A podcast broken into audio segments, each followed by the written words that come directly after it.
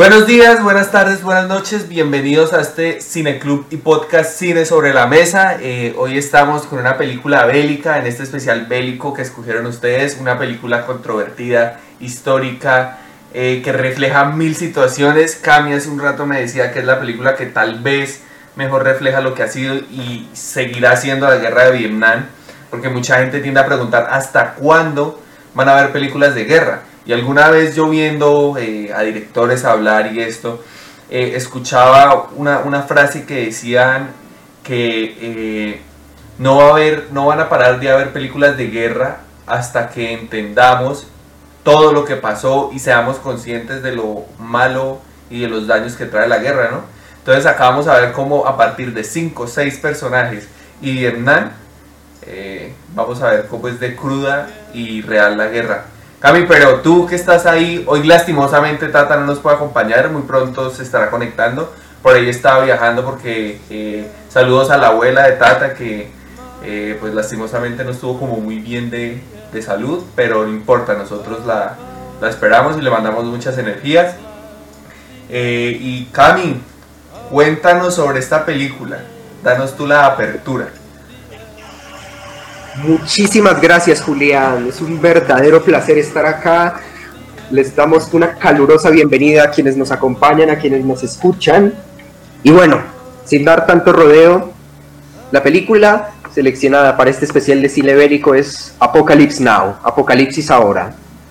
Una película dirigida por Francis Ford Coppola y estrenada en cines en el año 1979 aunque no fue sino hasta 2001 cuando se estrenó su versión extendida conocida como Apocalypse Now Redux. Y en 2019, como producto de su 40 aniversario, si no estoy mal, se estrenó una versión más que podría ser la versión definitiva o el corte final. Así que son en total bien. tres versiones, tres versiones las que tiene esta película. Esta película cuenta la historia de Benjamin Willard, un capitán del ejército estadounidense con un historial oscuro a quien se le comienda la misión de adentrarse, adentrarse en la selva remontando el río Nung hasta, hasta, hasta Camboya, con el objetivo de encontrar y eliminar al coronel Walter Kurtz, un oficial de eminente reputación y que operaba detrás de las líneas enemigas, pero que da todos los indicios de haberse vuelto loco y al que sigue un ejército que lo idolatra como si fuera un dios. Durante su travesía al corazón de las tinieblas, Willard va a realizar un viaje interior que lo llevará poco a poco al terreno de la locura, del horror, concepto muy importante dentro de esta película, donde llega incluso a comprender a la figura del Capitán Kurtz, llega incluso a empatizar con él, y llega incluso a dudar eh, acerca de la, de la naturaleza de su misión y si debería llevarla a cabo. Apocalypse Now cuenta con un, un guion de la mano del mismo Francis Ford Coppola, en colaboración con John Milius y está basada en una novela titulada El corazón de las tinieblas de Joseph Conrad, una novela publicada en el año 1899. A pesar de que la novela de Conrad se sitúa eh, en un contexto del colonialismo en el Congo, eh, Coppola no tiene ningún problema para trasladar este conflicto a la guerra de Vietnam, puesto que ambas narraciones eh, en ambas narraciones las historias personales de sus protagonistas sirven como una metáfora para comprender los excesos de las colonias y la guerra, la búsqueda de cosas como la fama, de un estatus, de riqueza, de éxito o simplemente superar a tu enemigo, lleva a sus protagonistas a traspasar los límites de la moral o de lo que ellos consideran una moral, superando incluso el salvajismo que en un principio querían combatir para convertirse en sus fieles servidores. Así lo dice el personaje de Kurtz en una muy polémica interpretación de eh, eh, Marlon Brando, de la que hablaremos mucho más adelante, pero con una frase que nos dice así, y cito textualmente, el horror tiene rostro y debes hacerte amigo de él. El horror y el terror moral son tus amigos, y si no lo son, son enemigos que temer, verdaderos enemigos.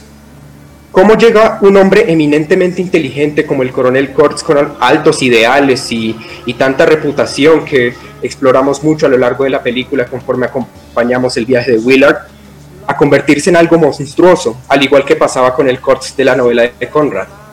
Esta y muchas otras preguntas son las que trataremos de dar respuesta en, esta, en este análisis con una película importantísima dentro de la historia del cine en muchos sentidos, no solo por su importancia, sino por porque también a nivel de producción es una película con uno de los rodajes más complicados y accidentados de la historia y que nos dice mucho sobre la, la dificultad que representa también llevar a cabo una obra cinematográfica. Coppola que es maestro en hacer eh, obras importantes en la historia, ¿no?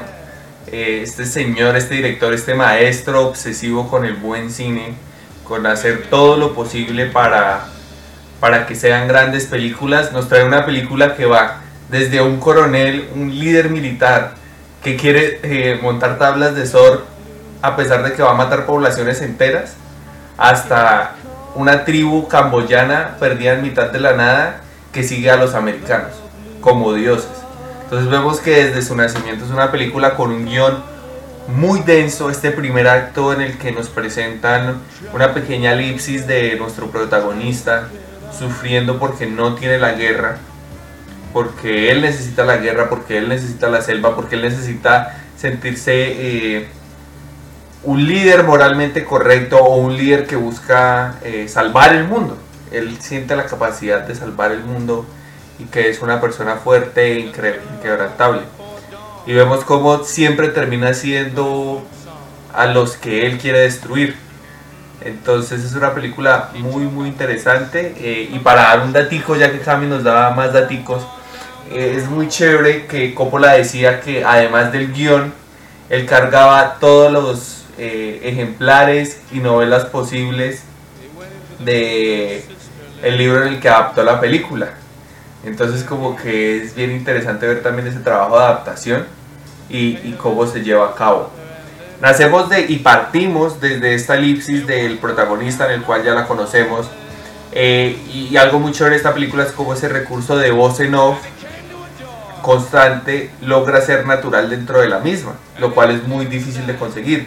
Entonces, pues eh, desde el principio nos van a marcar muy claramente cuál es el camino de la película, nos van a mostrar los personajes y nos van a mostrar tal vez eh, en un primer acto una crítica muy, muy vasta y muy densa de Estados Unidos eh, y sus comportamientos en la guerra con la escena de los halcones y cómo se van desarrollando dentro de la historia, ¿no? Cuando llegan los helicópteros a, a esta playa de Vietnam y por un capricho terminan asesinando a cientos de personas. Y cómo este personaje, este coronel, es una muestra de Estados Unidos y de los líderes, ¿no? Que ellos son intocables mientras y no tienen miedo de nada, mientras los demás están luchando a partir de los ideales que ellos mismos construyen, eh, haciéndole también referencia a, diversos líderes, a diversas dictaduras, tanto latinas como eh, europeas, ¿no? Que han vivido bastante, bastantes guerras. Pero Cami, partimos de este primer acto tan único en el cine, diría yo. Yo nunca había visto, eh, esta es la segunda vez que me veía la película y nunca había visto, y ahorita que lo pienso, eh, una película con un primer acto hacia la guerra tan particular, ¿no? Que el objeto de valor que impulsa todo un primer acto de una película de tres horas y media, o sea, un primer acto muy amplio, 40, 50 minutos, eh, por una tabla de surf en mitad de bombas y mucha muerte. ¿Qué pasa a partir de este eh, primer acto, Camilo? Bueno, ¿cómo lo, interpreto yo? Eh, muy importante dentro de este primer acto es precisamente el personaje que interpreta Robert Duvall, que es el teniente Bill Kilgore, ¿no? que es, quien es el que comanda eh, el ataque de los helicópteros una vez que los personajes se embarcan en una misión eh, durante pues eh, un asalto al Vietcong. Estos, este personaje, digamos, nos servirá como, como transporte. En un principio está planteado de esa forma, pero ah, conforme lo vemos, desde el primer momento en que vemos a, a Kilgore aparecer en pantalla, un Robert Duvall, a quien también habíamos visto trabajando con Coppola en El Padrino, eh, una interpretación que le valió incluso una nominación al Oscar y eso que es un personaje que sale apenas 15 minutos en pantalla, pero a pesar de, su escaso tiempo en pantalla es un personaje que se te queda grabado en la memoria. y yo creo que representa muy pero que muy bien una cara del ejército estadounidense que, ya que si bien hemos visto en otras películas, es muy fuerte, tiene una presencia muy fuerte porque quizás representa eh, quizás el, puño del ejército estadounidense, como digamos, quizá puede ser incluso una metáfora con, con del colonialismo, como incluso llega para imponerse y para quedarse ahí y para asegurarse que todo, de que todos los quienes lo rodean sepan que está ahí para atraer la atención. De ahí viene la, la icónica, icónica, icónica, icónica escena de la cabalgata de las Valquirias, en donde el asalto de los helicópteros comienza al ritmo de la cabalgata de las Valquirias de Wagner, en, una imponente puesta en escena en el que esta composición clásica y tan icónica, que se ha visto en muchísimos otros medios, de pronto se convierte en la banda sonora de la llegada de estas personas. Incluso, ¿por qué no? Para los, los aldeanos, para los que ellos consideran el enemigo, es la banda sonora del terror. Incluso ellos mismos lo dicen, como que vamos a poner música para que sepan que nosotros llegamos. Vamos a hacernos notar y vamos a hacer que, nadie, que a nadie se le olvide que nosotros estuvimos aquí. Que, dejemos, mejor dicho, una huella imborrable y quizá no de, la, no de la mejor manera. De ahí vemos también incluso en la escena, una vez entre comillas finalizado el asalto, con la frase de me gusta el olor del napalm en la mañana, el queroseno en español, donde yo creo que incluso reafirma mucho más eh, su poderío y la posición que torna y la cara que representa en torno al ejército estadounidense que busca eh, con, ideales de, de, justicia, de victoria, de heroísmo, imponerse por encima de los demás. Cuando dice, eh, bombardeamos, todo, bombardeamos toda esa colina y no encontramos ningún cuerpo putrefacto, pero ese olor a gasolina nos olía a victoria. Sabíamos, era, eso era como, es como la señal de decir, ganamos, nos interpusimos, aquí no queda nada más que nosotros un, comportamiento muy, sí, o sea, tal vez la palabra puede ser colonial, ¿no? Nosotros acá que estamos de ahí, la mayoría es de Colombia, aunque nos escuchan de varias partes, acá en Colombia como que está esta cuestión histórica de los españoles cantando victoria desde la religión, por ejemplo, cómo adoctrinaban a la gente para que fuese católica y para eso, para ellos eso era victoria. Y hay algo muy interesante en lo que dice Cami de este... Eh, de esta referencia de la música cuando ellos llegan y que es muy curioso porque el, coronel dice vamos a asustarlos antes de empezar a pelear y vemos como este índice tal es la transformación de personajes tal es la película y tal es la debilidad que muestra eh, esta metáfora que hace eh, Coppola entre el barco y Estados Unidos cómo al tocar heridas y cómo al ver, descubrir lo vulnerables que son en esa barca, en esa lancha, luego ellos se asustan porque los indígenas cantan y hacen bulla, a tal punto que empiezan a disparar la nada, a tal punto que entre ellos mismos se lastiman, a tal punto que no creen que los puedan lastimar porque piensan que es de mentiras y a uno le terminan atravesando una lanza en el pecho. Entonces estas metáforas y estas transformaciones que se ven a lo largo de la película, hay un contexto y una, eh, tal vez, ¿cómo decirlo? Es muy arriesgado y muy transgresor lo que hace Coppola en el 79, cuando la guerra y las heridas de la guerra todavía están abiertas, venir a pegarle una crítica tan y una cachetada tan fuerte al audiovisual y al ejército estadounidense, ¿no? es demasiado denso y a lo largo de toda la película lo reitera una y otra y otra vez cómo el capricho de esta gente empieza por una tabla de surf y cómo terminan siendo tan débiles a tal punto que son unos niños. Pero como Estados Unidos ha tenido el como esta inteligencia, por decirlo así, de al final, a pesar de ser unos niños heridos, ser los reyes. Que es esta escena final en la que él se sube allá a este monte en la tribu camboyana y lo cree en rey, lo cree en Dios. Entonces como que y cómo el protagonista mata al antagonista para convertirse en el antagonista. O sea, es un juego de guion muy interesante y, está muy bien tratado y todo el tiempo una película tan larga tiene algo muy chévere que eh, me pasó ahorita, digamos, cuando vi El Irlandés, que es una película también de un amplio, eh, de un amplio tiempo para verla, que es una película que intenta abarcar muchas cosas, cantidad de cosas, pero las abarca bien. Entonces como que este logro de contar la historia del ejército de los Estados Unidos, tanto la primera, la segunda, y en la Guerra Fría y en la Guerra de Vietnam, eh, lograr transmitirlo de manera tan fría, tan cruda y a la vez que sea una sátira todo el tiempo, es un logro muy grande.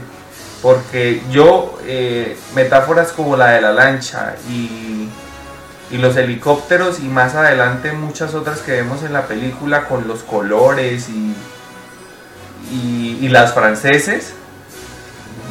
yo no creo que haya muchas, ¿no, Cami?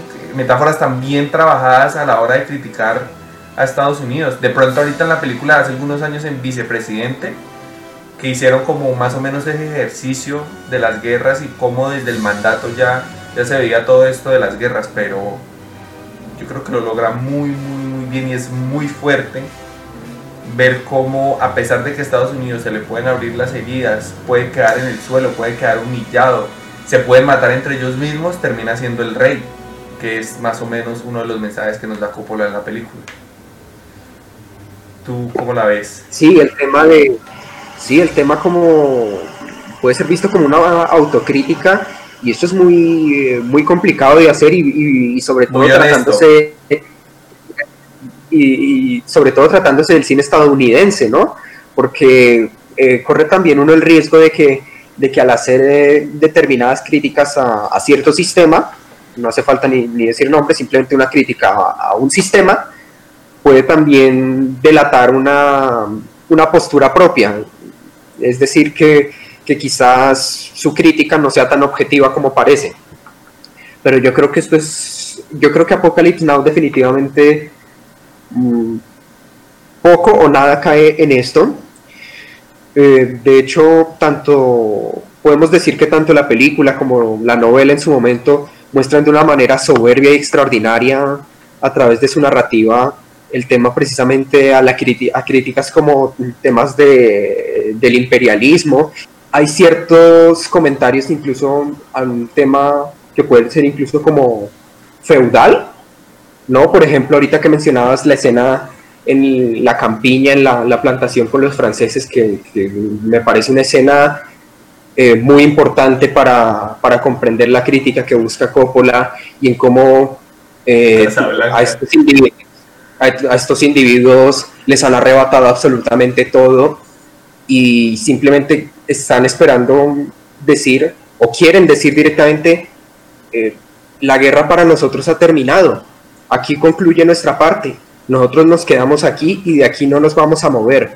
Ya hemos perdido demasiado, ya nos han arrebatado demasiado. No queremos pelear. La guerra para nosotros terminó. Que los americanos sigan matándose con sus guerras estúpidas, pero nosotros nos quedamos aquí. Nadie nos mueve aquí, nadie nos mueve de aquí. Entonces, sirviendo de alegoría, digamos, para señalar por qué incluso los males del progreso los males que tiene como el imponer un poder sobre otro en aras de un mundo mejor, ¿no? Todos estos ideales del ejército de valentía y heroísmo, eh, cómo se utilizan estas etiquetas para justificar los mayores horrores. Porque aunque quizás muchos de estos individuos hayan sido hombres como Kurtz, eh, los que llevaron, fueron ellos los que llevaron a cabo tales atrocidades y fueron alentados por, por, la cultura de quienes, por una cultura que, que, indican que tienen el derecho de creerse mejor que los demás. Eh, y esto es algo que incluso sigue con, con, vigencia, como un complejo de superioridad, entre los que se encuentran aquellos eh, entonando un discurso en pro de la libertad o, o en pro de la sociedad, ¿por qué no hablando de un bien común, entre muchas comillas, porque en el fondo, ¿quién diablo sabe lo que es un bien común real?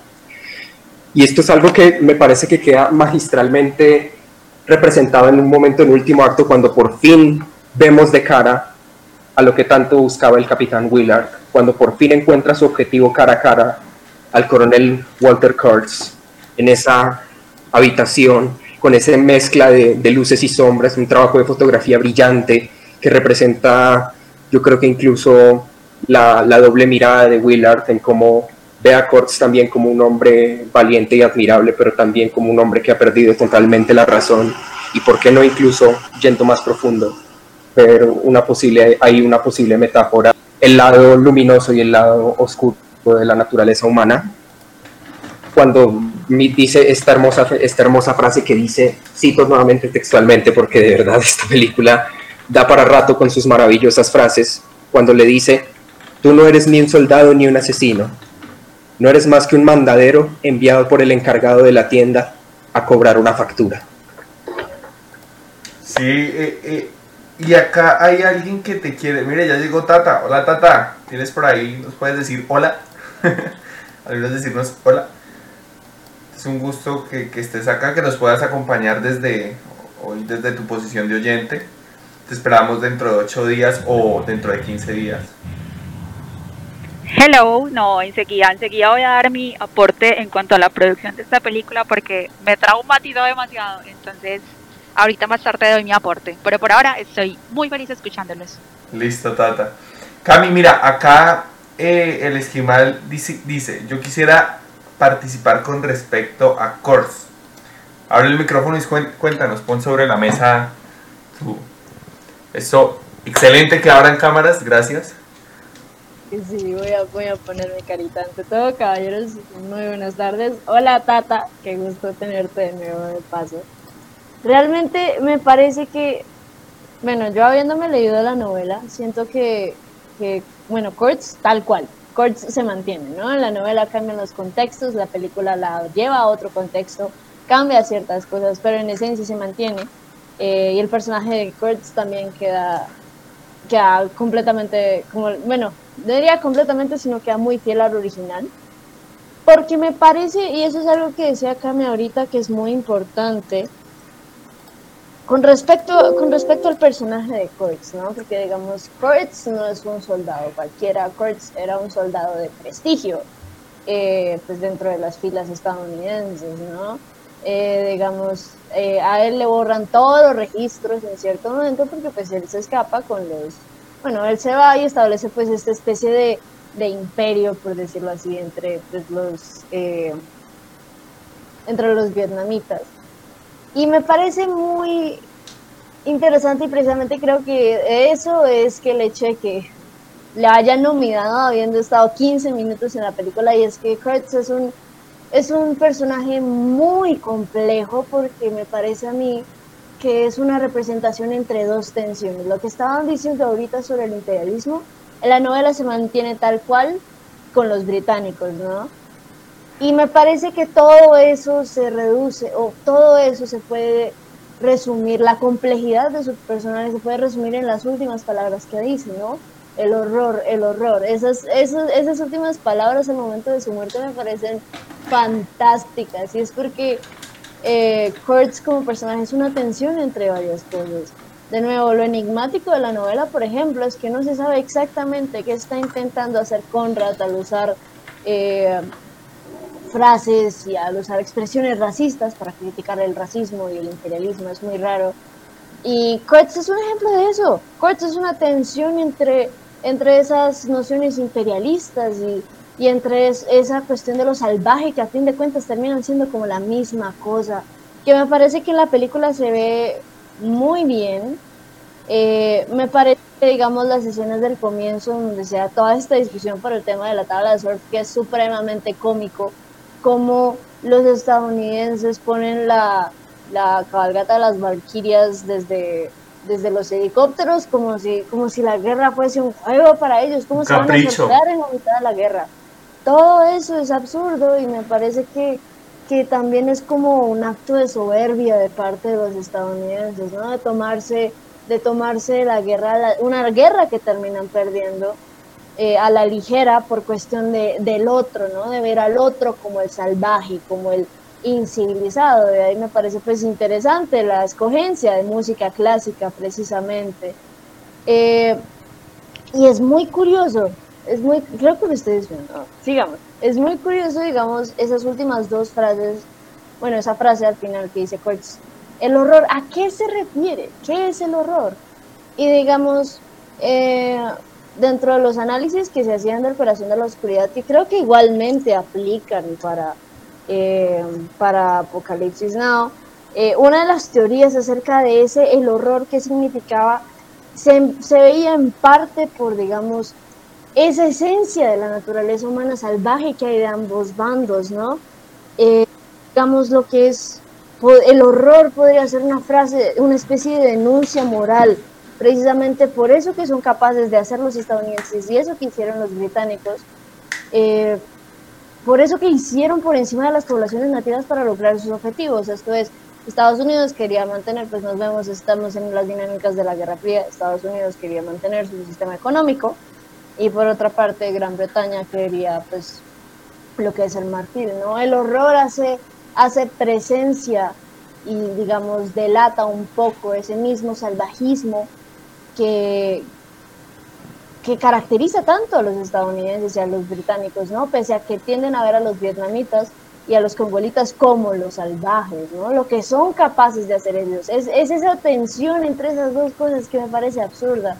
Y Kurtz es la materialización de todo eso. Kurtz es un personaje muy complejo porque está atascado entre esas dos tensiones. Y eso, lo, eso es lo que me parece magnífico de su personaje.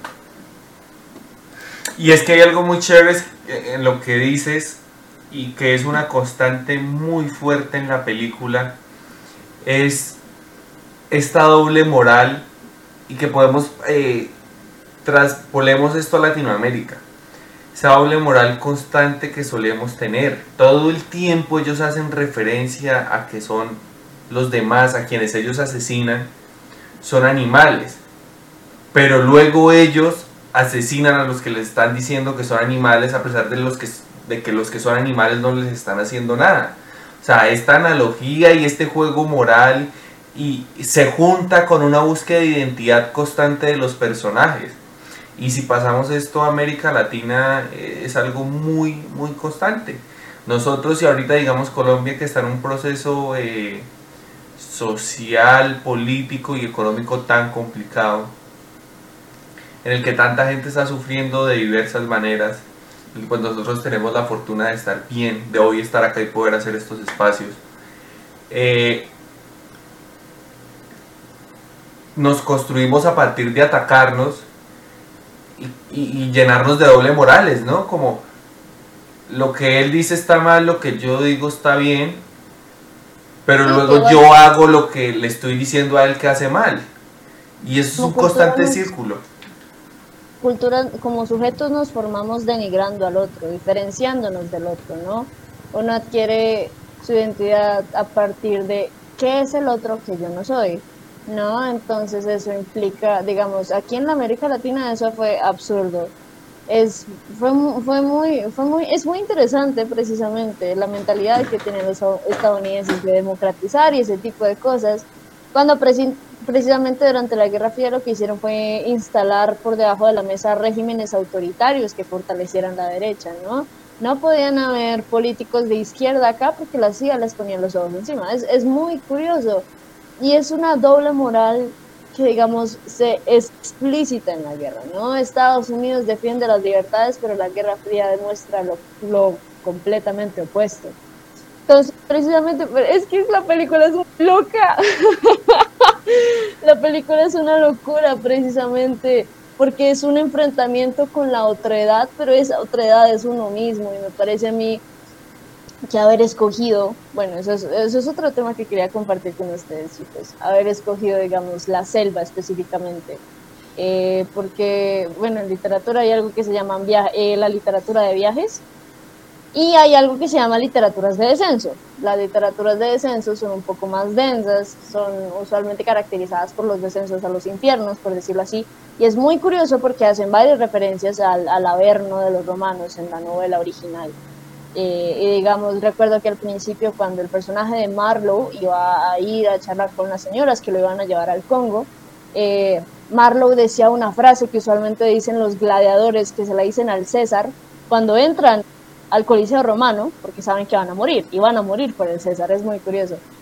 Y me parece interesante porque yo siempre he creído que las películas como Aguirre, como, eh, como Apocalipsis Now, la literatura que es del estilo de la vorágine, y mi alma se la dejo al diablo, eh, me parece que la selva en esa literatura y en esas formas de arte es una especie de viaje de descenso, ¿no? Y el viaje de descenso es grave porque, digamos, en el infierno de Dante, por decirlo así, eh, uno se enfrenta a la naturaleza humana, uno se enfrenta a los pecados, hay pisos para cada pecado, hay castigos específicos para cada pecado.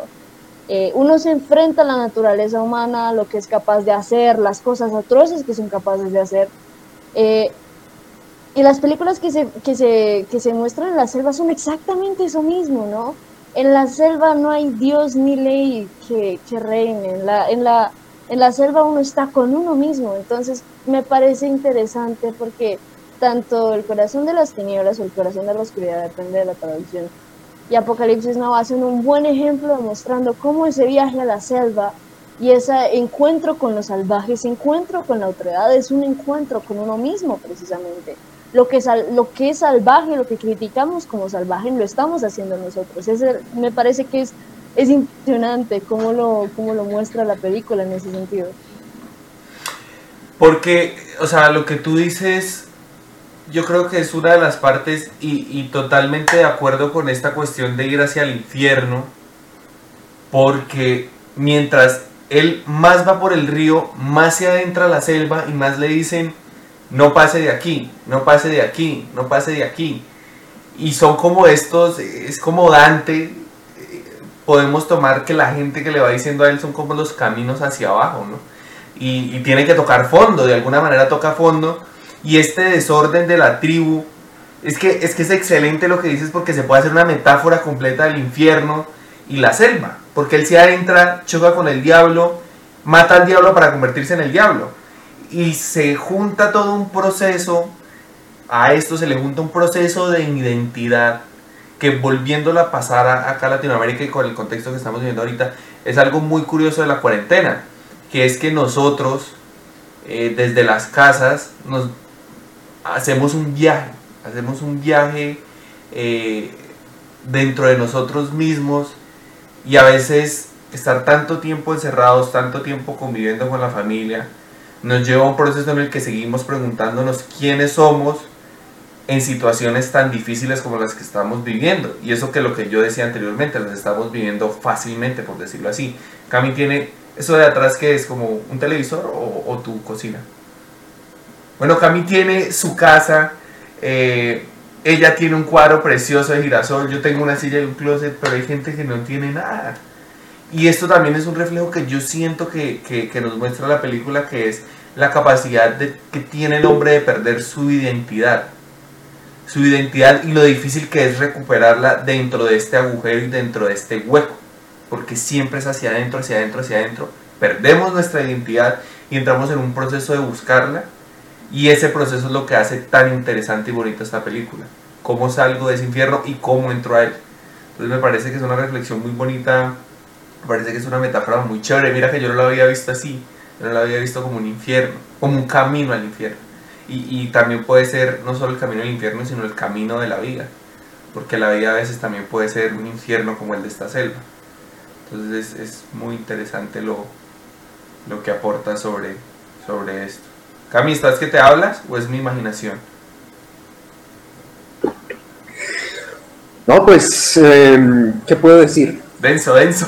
Yo creo que sí, no, pues es muy, muy denso, porque yo creo que todo este, este comentario, por ejemplo, me, quedó sonando mucho lo de, lo de la doble moral, porque eh, da para mucha tela en torno, en torno a esta película, porque hay, hay hartos temas dentro de ella, tanto lo que vemos en cámaras como, como lo que podemos ver qué pasó detrás si, si indagamos un poco de la historia de cómo fue que esta película llegó a la gran pantalla, de, acerca precisamente de la doble moral, de cómo Apocalypse Now es una película que remonta poco a poco el alma interior de los personajes al límite y que representan eh, el mundo del caos.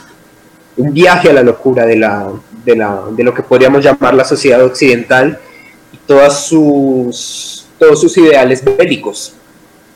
Nos deja como que una reflexión sobre qué quizá, sobre qué puede ser lo que, lo que nos hace humanos y qué es lo que perdemos cuando, cuando queremos ser aquello para lo que no hemos nacido. Es una, es una contradicción, nuevamente. Kurtz nos, nos lo dice de una manera bien interesante cuando nos dice que necesitas hombres que tengan moral, pero que al mismo tiempo puedan utilizar sus instintos primarios para matar, sin sentimientos, sin pasión, sin juicio y sin juzgar porque lo que nos derrota no es el enemigo, es el juicio. Entonces, bueno, para ya tocando un poco más temas eh, técnicos, porque también yo creo que... Algo, claro, claro, y, sobre todo esta película. Dame, dame un segundo, porque, o sea, por cuestiones de tiempo, eh, podemos durar mucho, muchas horas hablando de todos los temas que toca eh, la película, las interioridades cómo las expresa de bien el director, que es algo lo que más se valora en el cine, ¿no? Cómo lo interior se expresa en el exterior y es una constante. La doble moral, eh, la pérdida, falta y aplicación del juicio, los caprichos, eh, el, el papel de la mujer, las violaciones, la crudeza de la guerra, la propia defensa del pueblo ante el capricho de las personas que quieren hacerle daño muchas y muchas y muchas cuestiones porque la película no para de darnos información, no para de llenarnos de, un juego en el que uno entra a preguntarse hasta qué punto es real lo que nos dice o qué juicio puedo sacar yo de acá. Pero sabiendo y dejando claro eh, para todos, y, y, sería tal vez muy lindo después cuando nos reunamos en el Discord para jugar a algo, cuando nos volvamos a reunir, terminamos estos temas. Pero pues por cuestiones de tiempo, vámonos con producción, de ahí van a salir unos datos muy muy interesantes y sigamos reflexionando, reflexionando de la peli. Pero mira, ahí Tata abrió el micrófono, entonces eh, cambiémosle la palabra a Tata y nos vamos a ti, ¿vale? Sí, es que dijiste la palabra mágica, que yo siento que también es una de las partes o de los temas más importantes del momento de hablar de esta película, es la producción y todos esos mitos o historias que hay detrás de, estábamos hablando entonces de un proceso de infierno, ¿cierto? Y siento que ese infierno no solamente se da desde la narrativa, sino que también se da desde lo que vivieron los actores, lo que vivió el equipo de producción, lo que vivió el mismo director en el desarrollo de esta película. Aquí entonces está este cuento de Marlon Brando como con 40 kilos de más, que se rapó sin que tuviera el permiso de la producción, que empezó a improvisar con los discursos y con parte del libreto, eh, un actor adicto a las drogas durante el rodaje, pidiendo 25 gramos de cocaína para poder llevar a cabo el papel, y un montón de cosas que uno dice, pucha, la producción de esta película realmente es muy tesa y con razón se excedió tanto también en el presupuesto que se tenía. Hay algo que siento que es de los temas más políticos que hay, eh, pues, políticos y polémicos en torno a esta película y es el tema de utilizar eh, cadáveres, utilizar la muerte de una forma tan real y tan cercana durante la producción y eso hace que sea una película para muchos subvalorada, para otros sobrevalorada, porque finalmente pues eso también va a depender de los gustos, pero hace que la producción sea un gallo, o sea, sea un tema muy complejo que toque agarrar con pinzas. Aquí no es solamente pensar en el tema de eh, que se grabó en, en, unas condiciones difíciles, sino también todo lo que hubo detrás. Algo también interesante dentro de la producción es el tema de la quema de la selva, que este tema, ese tema de quema de la selva, si lo vemos en este momento, eh, es muy polémico en ese entonces pues desató, desató una, una, polémica, pero no fue como tan relevante que se quemara selva. Ya en este momento si alguien va a rodar una película y dice voy a hacer un incendio real, yo creo que se le van a ir 800 mil millones de personas encima. Entonces digamos que todo ese tipo de detalles son bastante traumáticos y hacen que la historia no solamente sea disparatada, sino que la producción también eh, logre que nos mueva uno, pues que, que nos mueva también como muchos sentimientos detrás de, de lo que representa hacer una película como esta. Y, y, Tata, lo que tú dices es muy importante porque eh, a partir de solo datos, solo dando datos de, de, la producción de la película podemos hacer otro podcast. y lo llamamos Datos de Apocalipsis ahora. Por Tata y Camilo, que ustedes dos son los que los tienen completicos. Pero, pero Cami llevaba media hora atacando a Marlon Brando, atacándolo en el buen sentido de la palabra, eh, antes de empezar el podcast. Entonces, ya que tú le das la palabra, Cami, háblanos de Marlon Brando, la producción de la película, los cuatro años y los 15 meses de rodaje. Cuéntanos. Ay, vaya, vaya. Con suspiro y todo, ¿no? Uy, porque te lo dije antes de empezar y, y, vuelvo y reitero, yo creo que Marlon Brando como individuo por sí solo da lugar para hacer todo un podcast por sí solo, por todo lo que representa su persona, su figura, su, su, forma de trabajar, su quizás el, el, legado que dejó, porque también es innegable que eh, dio a lugar eh, al, algunas interpretaciones, incluso algunas formas de, de, ver, de ver la actuación eh, que, que fueron revolucionarias en su momento, ¿no? Vemos, vemos incluso cualquiera de sus papeles que fueron multipremiados, vemos, si vemos un tranvía llamado Deseo, si vemos Nido de Ratas, sí. si vemos El Padrino, donde quizás también se empezó a ver toda esta, esta polémica figura de, del actor de método, del actor del método, un tema muy controvertido sobre aquellos actores que se sumergen tanto en la psicología del personaje a llegar a niveles extremos en punto en que su propia salud o su propia psicología se ve afectada. Todo en pro del arte, ¿no? Entonces, eh, me podría extender mucho, pero trataré de no hacerlo. Porque yo creo que cuando mucha gente habla de, actores del método, eh, puede haber como dos vertientes, ¿no?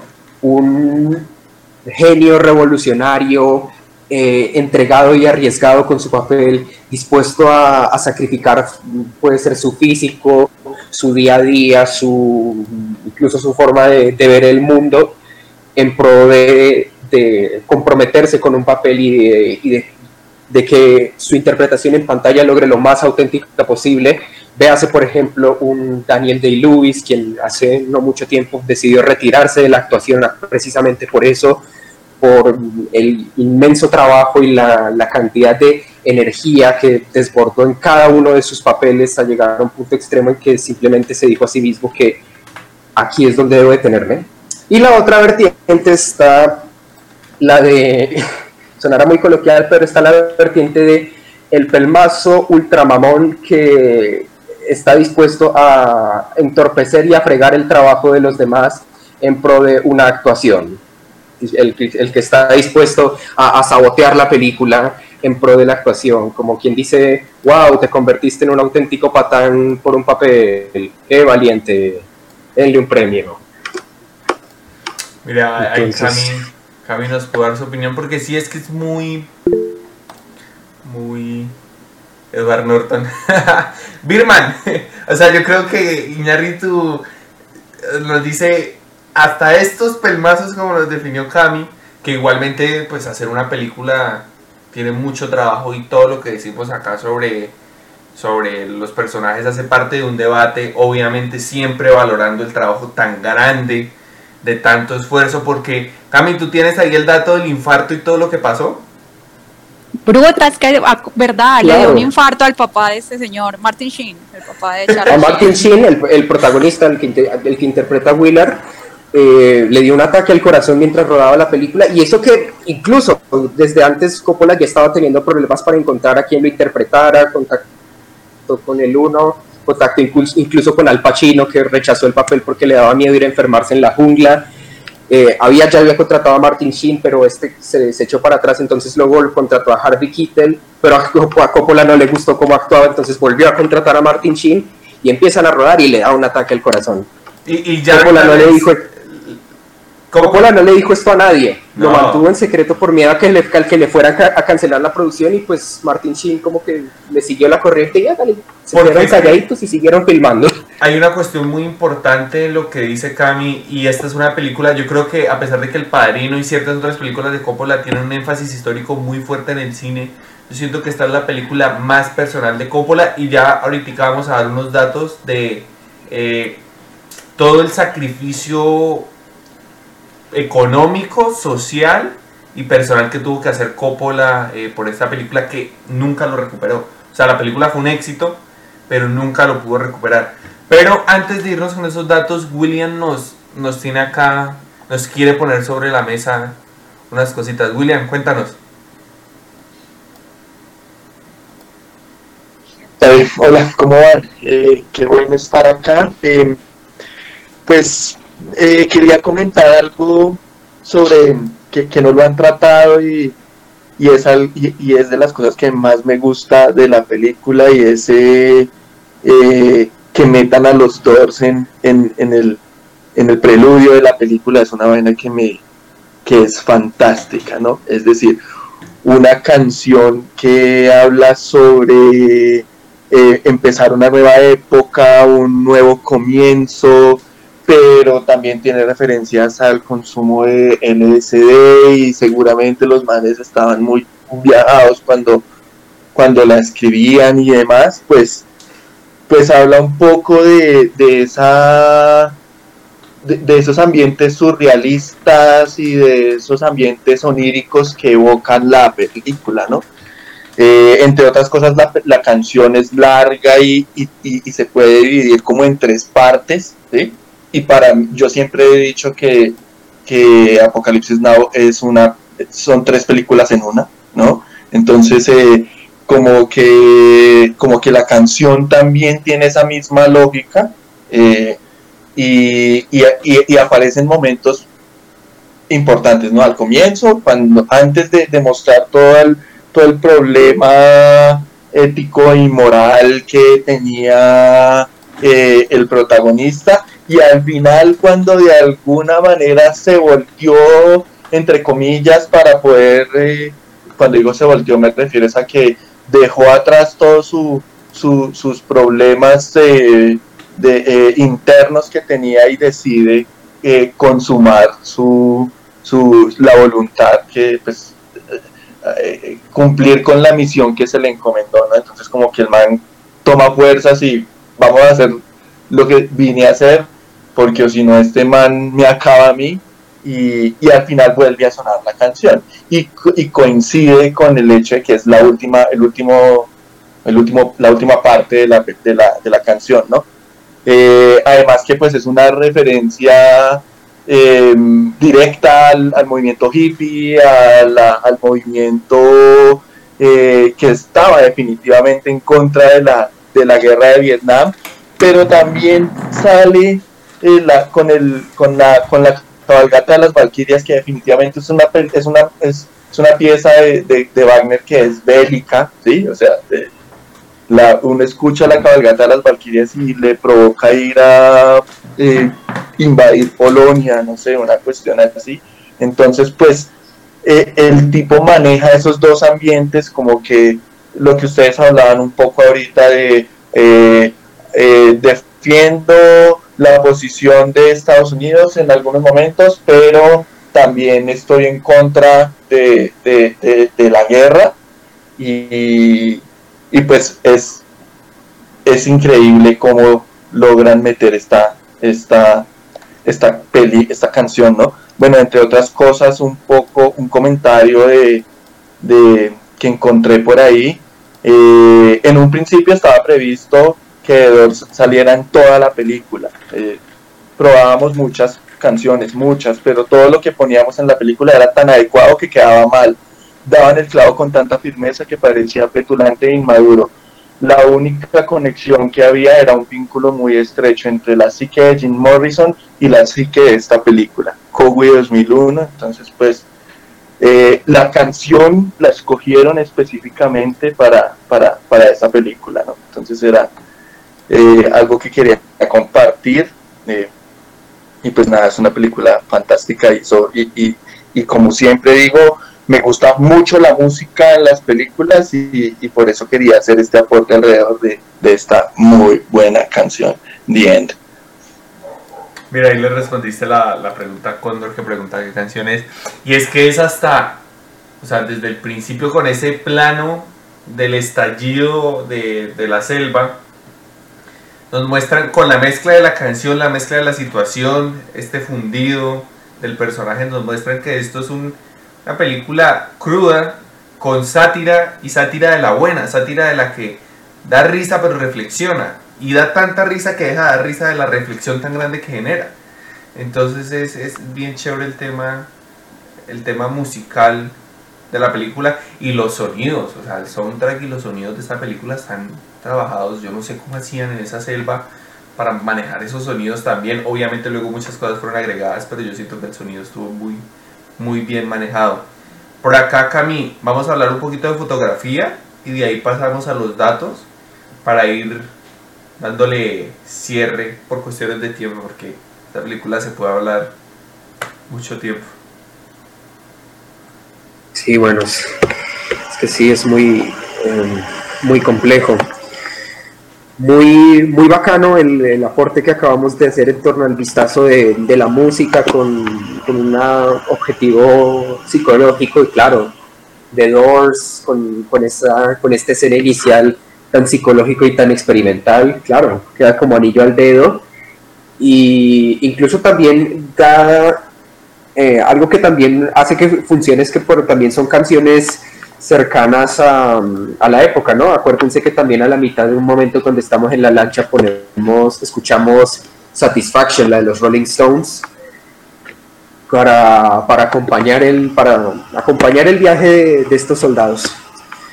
En cuanto a tema de, fotografía, a cargo del el señor Vittorio Storaro, sería el nombre por aquí.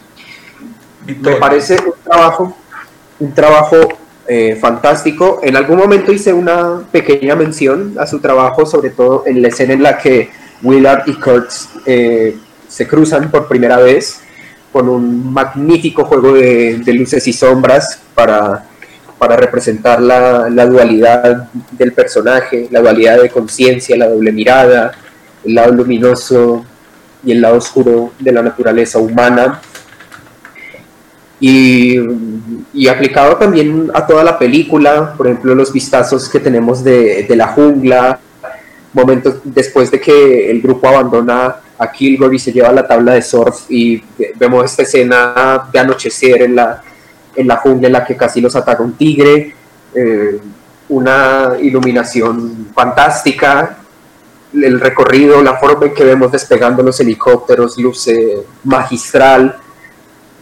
y el desenlace, el clímax de la película cuenta con un trabajo fotográfico y de montaje muy, muy bueno en cómo volvemos a ese juego de luces y sombras entre la última um, confrontación entre Willard y Kurtz, donde eh, se consuma el resultado de la misión. Tampoco digo que, que sea una victoria o un fracaso, porque es muy arriesgado llamarla de cualquiera de las formas, dejémoslo con que simplemente concluya la misión. La forma en que intercalamos los golpes de Willard hacia, hacia el coronel intercalados con el sacrificio de un búfalo, que ya hablaremos de eso, me parece extraordinario. El final de la película me parece extraordinario, creo que es de los mejores finales de la historia del cine. Em, porque aparte de que compañía, porque acá al final de la película vuelve The Doors con los últimos minutos de la canción. El principio de la escena, al principio de la película veíamos el comienzo de la canción, al final de la película vemos el final de la canción y presenta todo, construye la atmósfera con un clímax maravilloso. Y, y, cuando termina, de verdad, de verdad sientes el final, de verdad, o sea, como que o sea, te contiene, te va construyendo toda la tensión y cuando el evento sucede, eh, sucede el sacrificio del búfalo y, final, y tenemos las últimas palabras de Kurtz, de verdad, sientes como todo eso se libera, como todo se ha consumado, por decirlo de alguna forma, y por supuesto con la, la el maravilloso plano final de ídolo, el tótem que, que da a las puertas al, campamento de Kurtz, intercalado con el rostro de Willard, mientras las últimas palabras de Kurtz resuenan en el, en el ambiente. Yo creo que es un trabajo extraordinario. porque, ver, porque de verdad sabe, sí que supo cómo concluir un conflicto tan complejo de una manera tan concluyente, perdón la redundancia, pero a la vez tan ambigua, al punto en que no sabemos si es una victoria o una derrota. Simplemente se cumplió la misión. Se cumplió el objeto se de valor. concluyó, o, se, o se conclu- o se concluyó la misión. Ya estos personajes no tienen nada más por qué vivir. En Los teoría, personajes mueren con la película. en teoría de guion la película la rompe, o sea, tenemos un objeto de valor, tenemos los puntos de giros, tenemos el clímax, llegamos al objeto de valor, nuestro protagonista cumple el objeto de valor. Lo grande de esta película está en cómo, o sea, y, y este objeto de valor a pesar de que se cumplió lo deja uno como, "Ah, ¿qué pasó aquí? ¿Qué va a pasar? Bueno, el malo, lo deja ya a cada quien. Por acá Condor nos pregunta, ¿por qué la película no fue un éxito en el momento, en el momento? Más bien los dejó en quiebra y ahora es más valorada que en el momento de su lanzamiento. Hablen de esto, por favor. Yo, yo te voy a dar algunos datos, no te puedo dar la respuesta total porque no creo tenerla.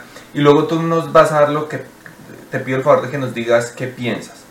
Eh, esta película se estrena, la crítica la adora, la crítica la ama. Tanto así que eh, es de las películas mejor calificadas por las críticas. La historia es considerada la mejor película bélica de la historia. Pero en cuestiones económicas pasa lo siguiente. El 5 de marzo del 77, después, eh, pocos días después de que eh, el rodaje ya llevaba ya llevara un año y ya llevaban cuatro años de producción, eh, Martin Sheen se levanta y se tiene que arrastrar por el suelo un kilómetro con el infarto, eh, infartado. Eh, él intenta escoger todo esto y Coppola dice una frase que acá la tengo, citando textual, incluso si Martin se muere, no estará muerto hasta que yo lo diga. Y acá nos, nos muestra que esto ya no era por plata, esto era una cuestión personal. Tanto así que eh, cuando ya no le dieron más plata, en esa época, imaginen, en el 79, Coppola queda endeudado por 30 millones de euros y deja a su familia y al mismo en la miseria total. O sea, y, y hay una frase, yo leyendo estos datos en, en- en el país, Tuvo que hipotecar su casa para terminar la película. imagínense, además de las deudas, préstamos, etc.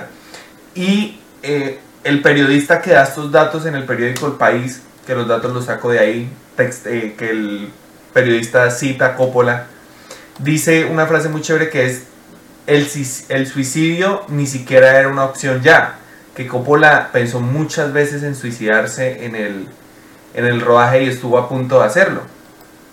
Entonces, partiendo de ahí, para dar el contexto eh, de esto, ¿por qué la película no fue un éxito en el momento? En taquilla no fue un éxito. ¿Por qué? Porque pasa lo que le pasa primero. eh, Al momento de usted presentar una película de tres horas y media, usted desde ahí entra con un choque, sabiendo que su película dura tres horas y media. Es muy diferente ir a verme una película de una hora a ir a ver una película de tres horas y media a la sala.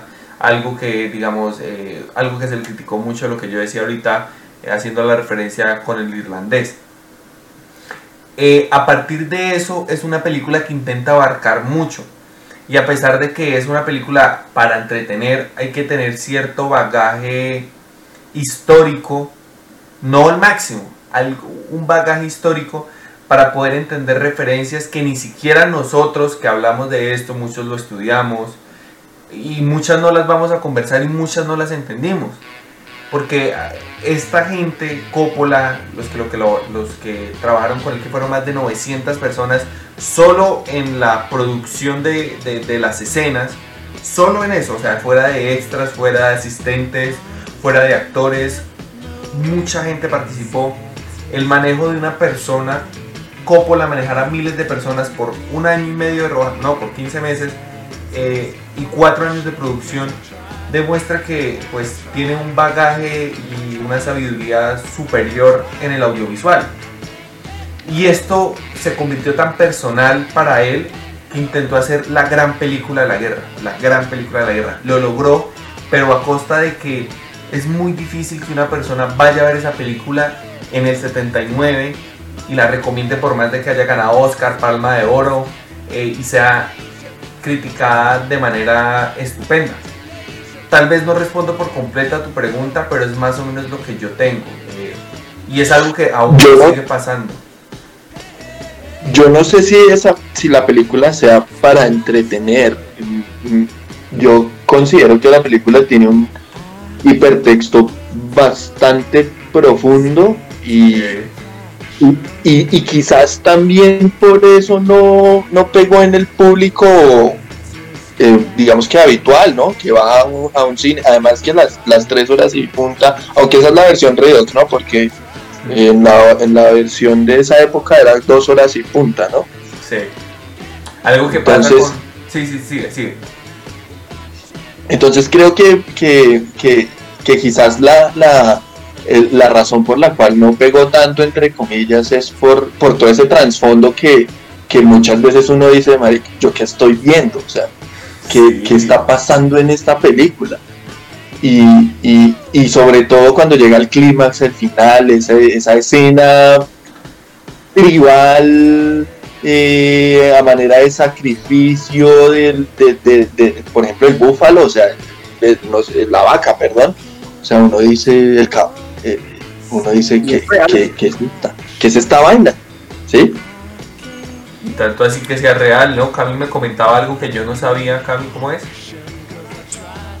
La escena del, del sacrificio, no, creo que sí es como un búfalo, es como una especie que se conoce como búfalo de agua. La escena de- del sacrificio del búfalo es totalmente real. Le corta es Eh, absurdísimo es, es que- absurdísimo o sea Sí, eh, si bien es cierto que ya pues para ese entonces habían leyes protectoras de animales, dado que la película fue filmada en Filipinas, es quizá algo que se le puede criticar a la película a niveles éticos y juzgándola con los estándares de hoy en día.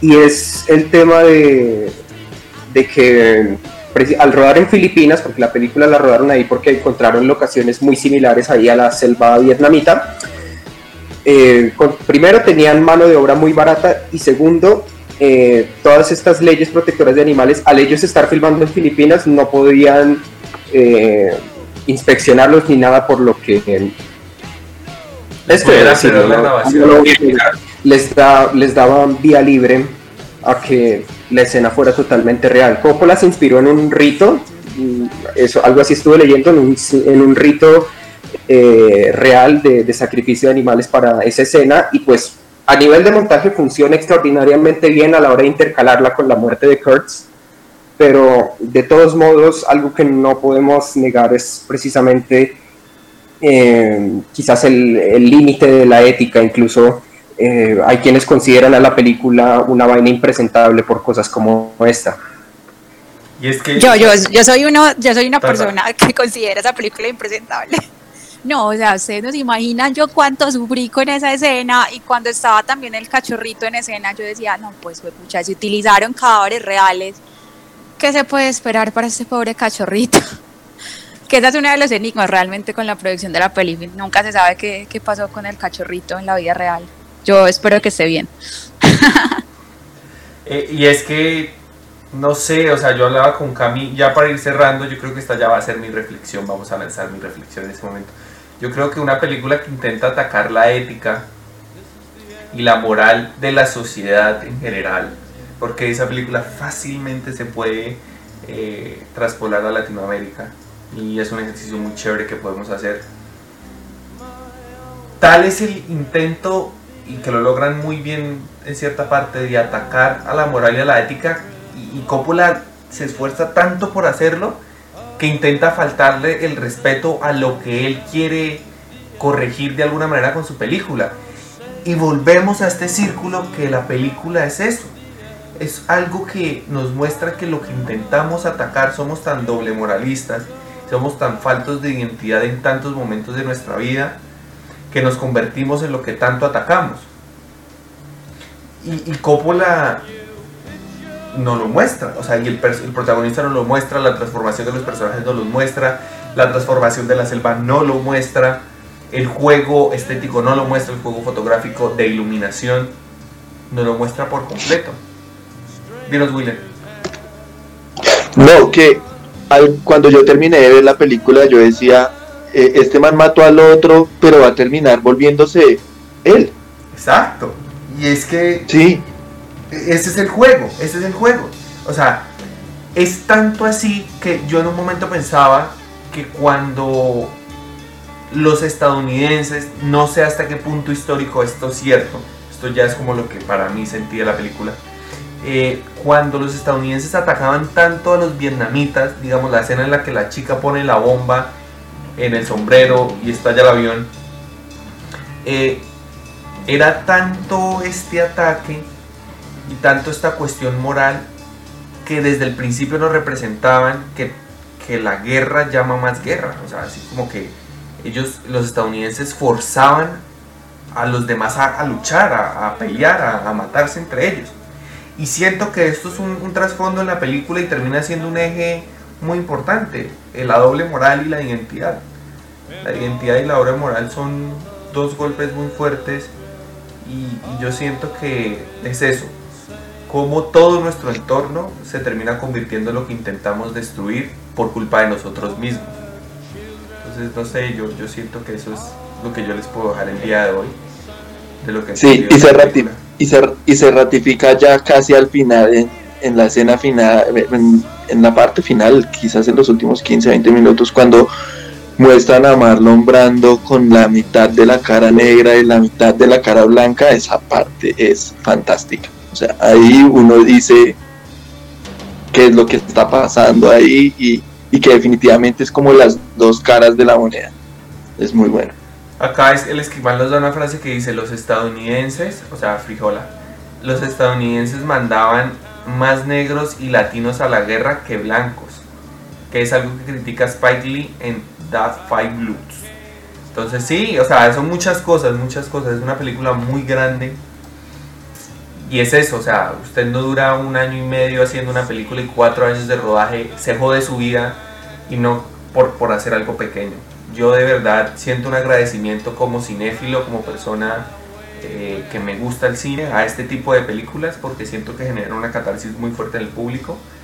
Y que nada, los invito a que reflexionen, a que la, a que la vuelvan a ver, a que inviten a la gente que le gusta el cine a que la vea y que aporten, que sigan aprendiendo este tipo de cine, ¿no? Cami. Bueno, son varias cosas lo que deja esta película en, más de un aspecto. A nivel de producción, la más lógica y evidente, y es que hacer cine no es fácil.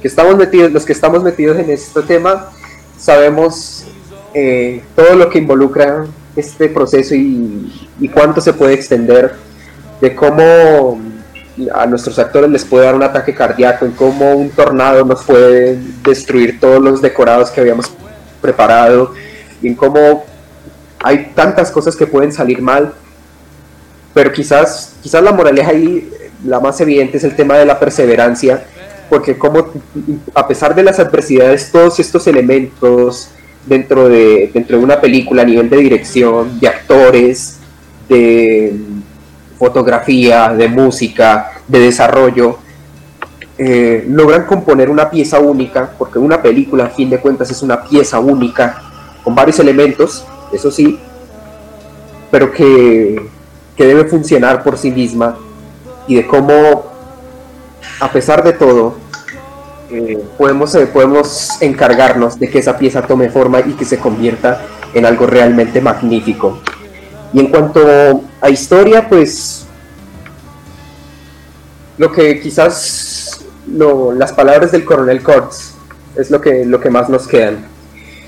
Todo lo que eh, hemos dicho se puede resumir en que ni más ni menos eh, lo que parecen creer algunos o muchos de nuestros líderes eh, hoy en día sabemos que todas esas palabras vacías se dicen en pos de cosas que hoy ya se saben imposibles. Y al igual que el proceso de hacer esta película, también esta historia nos invita a adentrarnos en el horror, en ese corazón de las tinieblas que rechaza el buen juicio, que rechaza todo lo que tenga que ver con la razón, con el amor, con la paz, con la fraternidad, y en definitiva rechazar quizás todo lo mejor que pueda dar la humanidad. el horror. Claro, el horror es un sentimiento. El horror es un sentimiento. Ahí está la belleza del horror. Eh, bueno, chicos, nos vamos con un programa muy chévere. William, ¿qué nos ibas a decir?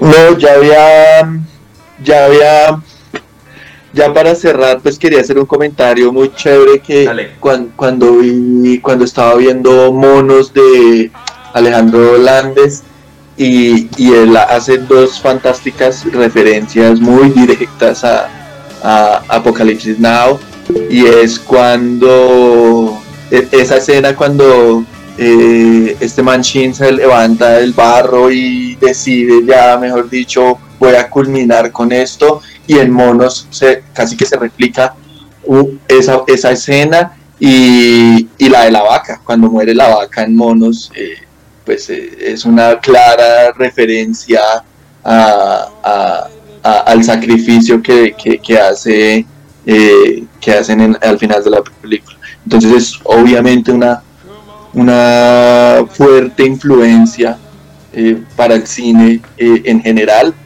y, y es una gran película. La disfruté muchísimo. Afortunadamente la vaca, afortunadamente la vaca de mono sí se salva. Eso es lo importante, que hemos aprendido también un poquito de esas cosas. No, yo quería Pero terminar con una ra- frase. ¿Cómo? Pero como, como graban eso, o sea, yo no sé, yo... Yo creo que el cuento de amaestrar la vaca para que haga bien su papel también es un tema ahí de producción complejo. Te lo averiguamos Eh, para no, el siguiente podcast. Yo quería terminar con una frase de un, un escritor que se llama Albert Caraco, que es un, un man ahí turco hasta lo más de chévere, que dice, la idea de lo justo y lo injusto no ha sido nunca más que un delirio. Y creo que esa frase aplica perfectamente para la interpretación que uno le da a esta película cuando la ve. Dentro de todos los diálogos, que siento que hay un montón de diálogos maravillosos, al final hay un bueno, al final no, pero hay, hay un tema que a mí se me queda y es cuando hablamos sobre la libertad. Y es cuando Kurt dice que si has pensado alguna vez en las libertades auténticas y en ser libre de la opinión de otros, incluso de la opinión propia, creo que lo que más fastidia lo que más incomoda cuando uno ve esta película es enfrentarse como a ese concepto de libertad y libertad aplicada en un entorno bélico, entonces obviamente tiene unos desenlaces que se tienden a catalogar como bueno o malo. Ahí finalmente es una reflexión de lo que cada uno puede, puede hacer, de, de cómo vive y cómo enfrenta su propio apocalipsis, eh, porque hay muchas de las situaciones que se ven ahí que no solamente están dentro de, un am- dentro de un ambiente literal de la guerra, sino que se pueden llevar también a, a lo que se va viviendo a diario. Entonces, nada, esa era como mi frase de cierre y nos vemos o nos escuchamos mejor en el próximo capítulo. Entonces, eh, muchísimas gracias a Z. Me gustó mucho que hubieses hecho el favor de abrir el micrófono, que hubieses hecho tanta parte del podcast, era la, eh, la cámara, era la idea de hoy. Eh, y nos vemos dentro de 15 días con un cineclub nuevo. Muy pronto estarán llegando cositas súper chéveres a, a- a Cine sobre la Mesa. Eh, tendremos invitados muy interesantes dentro de estos 15 días. Eh, y les recordamos que hoy es el último eh, cineclub de estos especiales que venimos tratando, porque desde el siguiente mes empieza el ciclo del terror. Entonces vamos a tener dos muy interesantes películas el siguiente mes sobre eh, ciclo de terror. Ya estaremos viendo las encuestas que ganan y nos vemos para aterrorizarnos, horrorizarnos y aprender muchísimo de esta arte tan, pero tan, pero tan difícil y arriesgada que es el terror. Ya hoy es 27, nos vemos dentro de 15 días. Esto fue Cine sobre la Mesa. Recuerden que nos pueden seguir en Spotify, en Evox, en Instagram, en Facebook y en YouTube. En todas aparecemos como Cine sobre la Mesa. Fue un gusto que nos acompañaran el día de hoy. Tata, muchísimas gracias por desde donde estés hubieses hecho parte. Eh, Cami, como siempre, un gusto escucharte y a todos los que hicieron parte, William, Condor, eh, Z. Nos vemos dentro de 15 días y estén pendientes que se vienen invitados muy interesantes. Esto fue Cine sobre la Mesa y nos vemos para girar en el séptimo arte. Chao, chao. Bye. Chao a todos.